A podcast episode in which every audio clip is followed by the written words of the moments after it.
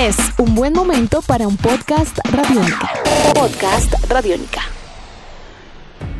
Amigos de Radiónica, sean bienvenidos a una nueva entrega de En Descarga Radiónica, este podcast donde nos encanta charlar, conversar acerca de temas relacionados con la cultura popular, con la cultura geek, el mundo de los videojuegos, el entretenimiento y mucho más. Mi nombre es Iván Zamudio, arroba Iván Zamudio 9 en Twitter y me encuentro iniciando esta temporada 2017 de este espacio con el inigualable e increíble maestro Diego Bolaños. Diego, ¿cómo vamos? Muy bien, me, ah, le cuento que contento, emocionado con todas las noticias, con todo lo que sucede y con todo lo que vamos a discutir este año, arrancando con eh, eh, nuevos estrenos, nuevas consolas, muchas cosas que pasan y que ustedes saben que toda la información al respecto la encuentran aquí en este podcast. Bueno, vamos a empezar este año hablando sobre cine, propiamente sobre una adaptación que viene muy de la mano del mundo eh, del tokusatsu japonés, pero que en este caso eh, se adaptó en los años eh, 90 a territorio norteamericano y que para este año 2017 viene en forma de fichas, en forma de cine. viene con una nueva película, un eh, reboot obviamente de toda una franquicia, digamos dentro del sentido original de la franquicia. Y estamos hablando de la película de los Power Rangers que se va a estar estrenando oficialmente en Estados Unidos el 24 de marzo. Pues es el regreso, eh, obviamente todo vuelve, todo es cíclico y ya estamos claros en que eh, ya pasamos por los 70s, ya pasamos por los 80s y es hora del regreso de los 90s. Eso está muy ligado al hecho de que personas que nacieron en los 90 están cerca de los 30 años de edad y lo que hacen Sí. es empezar a traer de vuelta todas aquellas cosas que hicieron parte de su infancia y el turno ahora es para los Power Rangers. Una serie mm, que fue demasiado popular, tanto así que después de ser popular se volvió impopular y eh, para muchos los Power Rangers era una cosa ya demasiado comercial. Y eso también tiene su historia, ¿no? El hecho de que los Power Rangers no solo hayan sido un gran éxito televisivo, sino además un éxito de merchandising sin precedentes, ¿no? Sí, señor, completamente. Bueno, la historia nos ubica inicialmente en un género conocido como el tokusatsu. Tokusatsu, para los que no lo sepan, es el género, digamos, esa corriente del cine y de la televisión en Japón que es sobre monstruos gigantes, sobre robots gigantes, pero todo personificado. Ese es el... el, eh, los que recuerdan el video de los Beastie Boys de Intergalactic, eso es tokusatsu. Eso Sí. es una, una parodia del tokusatsu, por así decirlo, pero digamos es muy japonés porque están en Tokio y toda la cosa. Resulta que hacia el año 1975, la compañía de televisión Toei, que Toei no solamente hace animados, hace anime, eh, pues son- Hace juguetes, hace de todo. hace de todo, manga, un montón de cosas. Ellos también hacen televisión personificada. En esa época ellos decidieron incursionar con un subgénero del tokusatsu que es conocido como el Super Sentai. De ese Super Sentai han surgido series desde 1975. Resulta que en el año eh, 1992 estos señores crearon una serie conocida como Kyoryu Sentai Ranger. Gran japonés el suyo. Muchas gracias. Muchas gracias. Ha, ha valido las clases. Y resulta que en Estados Unidos los señores de Seiban, esta productora de entretenimiento, de series animadas y demás, vio a, a Sue Ranger en Japón y dijo, oiga, esto está buenísimo. Tenemos que comprar los derechos de esta cosa. los compraron y ellos hicieron la adaptación de lo que se conoció como Power Rangers. Entonces, digamos que parten como, ah, vienen como dos, dos líneas eh, de- de- del, del Super Sentai. Viene la, la japonesa y la americana. La japonesa viene funcionando desde el 75, han continuado haciendo series hasta el 2017.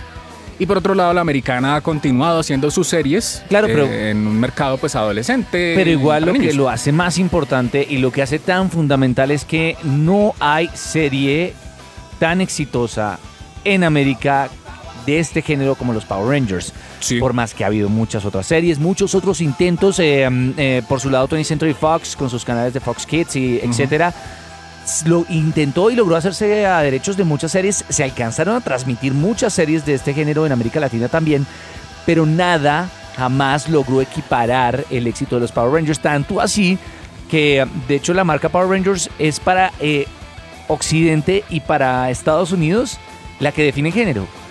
con todas sus series y con todas sus secuelas, el género se centra solo en los Power Rangers y ese es su impacto tan grande y el hecho de que ya haya tenido varias películas, eh, recordemos la primera de estas películas eh, Power hollywoodenses, Power Rangers The Movie. Power Rangers The Movie, que fue muy importante en merchandising, contó con el cast original además. Eh, bueno, algunos miembros cambiaron, pero es tan fundamental los Power Rangers porque para América, Super Sentai es igual a Power Rangers y todo lo que siguió de ahí en adelante.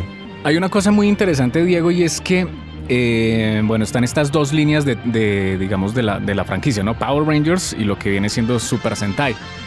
Pero, eh, bueno, para Japón. Pero resulta que acá en Colombia, particularmente gracias a la perubólica, gracias a canales como Frecuencia Latina, eh, el Super Sentai ya se conocía antes de los Power Rangers. Aquí los. Power Rangers llegaron tarde. Realmente la serie, estamos hablando que es del 90 y 293 en 90 y Estados Unidos. 93 en Estados Unidos, acá en Colombia llegó hacia el 95-96. Yo realmente la empecé a conocer con fuerza fue en el 96. Y previamente, si uno mira 1991, 92, 93, gracias a Frecuencia Latina y estos canales, se conocieron series de Super Sentai que fueron dobladas al latino, como fue el caso de Flashman y como fue el caso de Lifeman, que eran muy buenas, Sí. eran muy interesantes. Entonces, eh, eso tiene una historia ahí bastante particular. Y el hecho es que eh, Power Rangers como, como tal en Occidente, cada cierto tiempo aparece una nueva serie. Aparece eh, Fuerza no sé qué. Sí, Cada-. Cada, cada dos años, tres años aparece un nuevo equipo de adolescentes. En otros contextos, En otros contextos, pero con exacto. unas líneas principales básicas Eh, que no se pueden los, olvidar. Los trajes, los swords, eh, que vienen siendo pues los mechas de ellos, que se, obviamente son mechas por separado que se eh, transforman todos en un gran robot, en un gran super robot. Y pues lo que tenemos que decir ahí en, en- como, en- como tal en ese caso es que es, viene siendo muy importante que aparezca una película en 2017 de Power Rangers porque esto va a revitalizar un género al estilo norteamericano de cierta manera, teniendo en cuenta que eh, ese sentido como de la merimanga, eh, entre comillas, porque pues no es nada en papel, ha estado muy metido en el campo mm, occidental en los últimos años. Por Sí. mencionar algunas películas como eh, Real Steel, como por ejemplo Titanes del Pacífico, Pacific Rim. Eso es solo para hablar de Hollywood, pero también claro. podemos hablarlo en series animadas eh, como Avatar y, Sí, y este claro, concepto completamente anime hecho en Estados Unidos, que es una perspectiva que al principio fue muy poco exitosa. Si recordamos los intentos eh, norteamericanos de hacer anime o hacer referencias al arte hecho, eh, original de Japón, nunca fueron muy exitosos, pero en los últimos años, a partir de series como esta, películas como las que usted nombra, pues se ve que hay un nuevo público que estaría dispuesto a conocer esto y a no tener tal vez cierta clase de prejuicio que tuvimos nosotros, por así decirlo, nuestra generación, pues porque básicamente, y siendo sensatos, la calidad de esos intentos siempre fue muy discutible, ¿no? Claro, y fíjese una cosa, eh, está de moda en este momento, están regresando los robots y los monstruos gigantes a Occidente. Eh, recordemos que el año pasado y este año se estrenó segunda temporada de Voltron, la, la versión que hicieron los de Avatar. A eh, través de Netflix. A través de Netflix.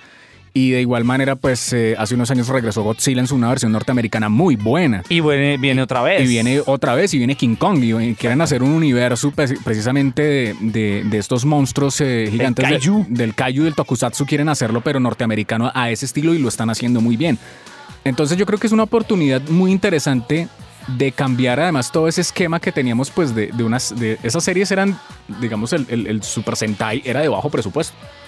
Y sobre todo De que... muy bajo De muy bajo presupuesto. Pues de hecho, el, el- nombre que define el género también es el hecho. Es, es como es efectos especiales, pero muy especiales. Sí, muy especial. No muy costosos. Viene, viene de un sentido muy tradicional de en la televisión japonesa. Muy teatral. Muy teatral, exactamente.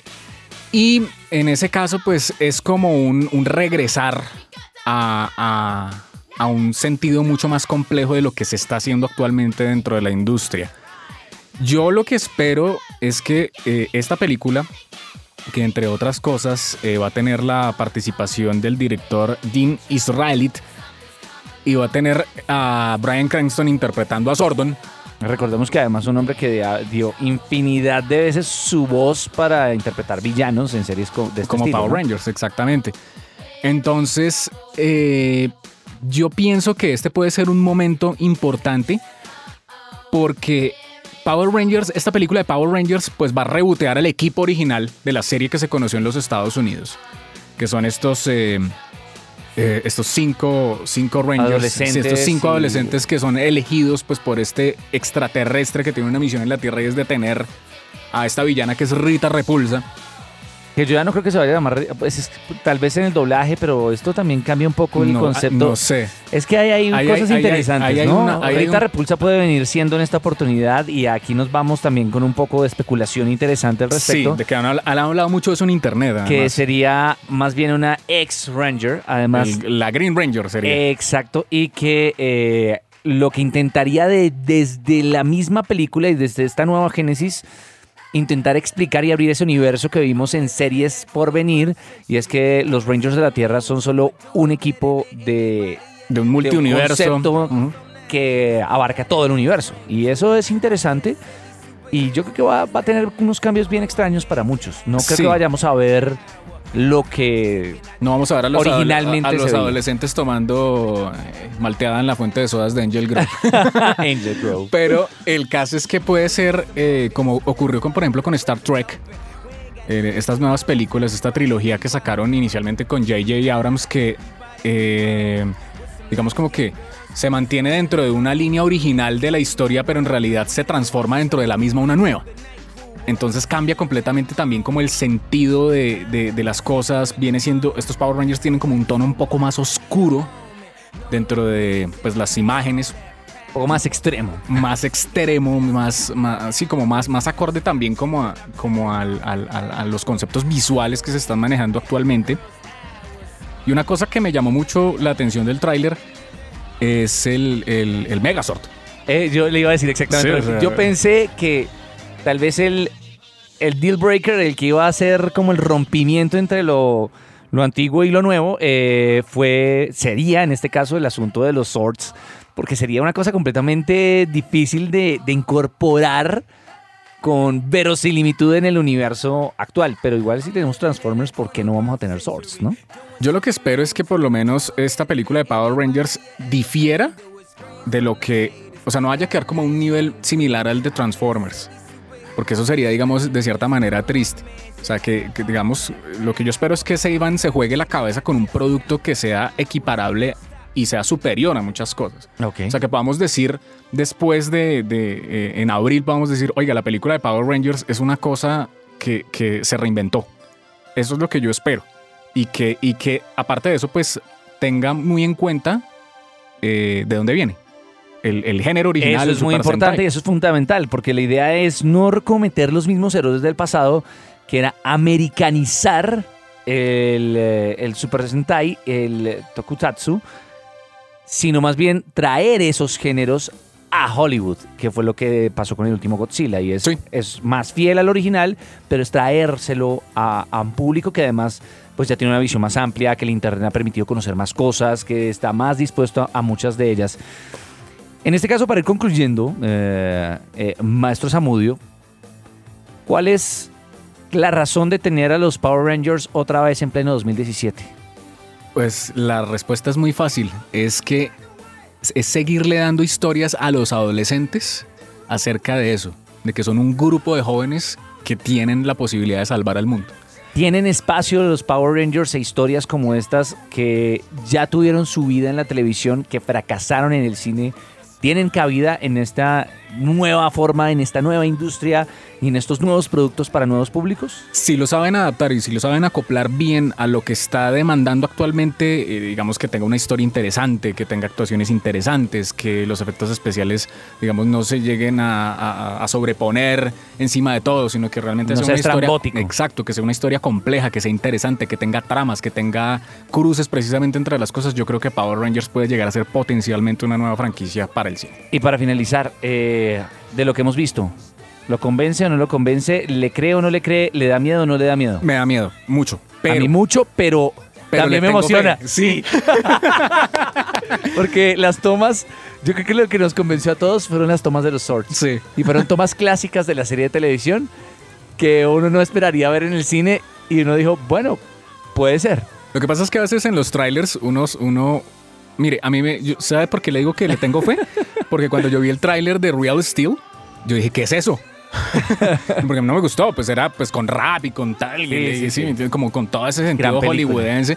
Pero cuando la llegué a ver en cine, yo quedé con la boca abierta y dije, esto es maravilloso. Se la dejó, ah, se la dejó así. A mi papá le gustó. Y eso ya es, eso ya es otro nivel. Así que hay esperanzas con Power Rangers. Nuestros podcasts están en radionica.rocks, en iTunes, en RTVC Play y en nuestra app Radionica para Android y iPhone. Podcast Radionica.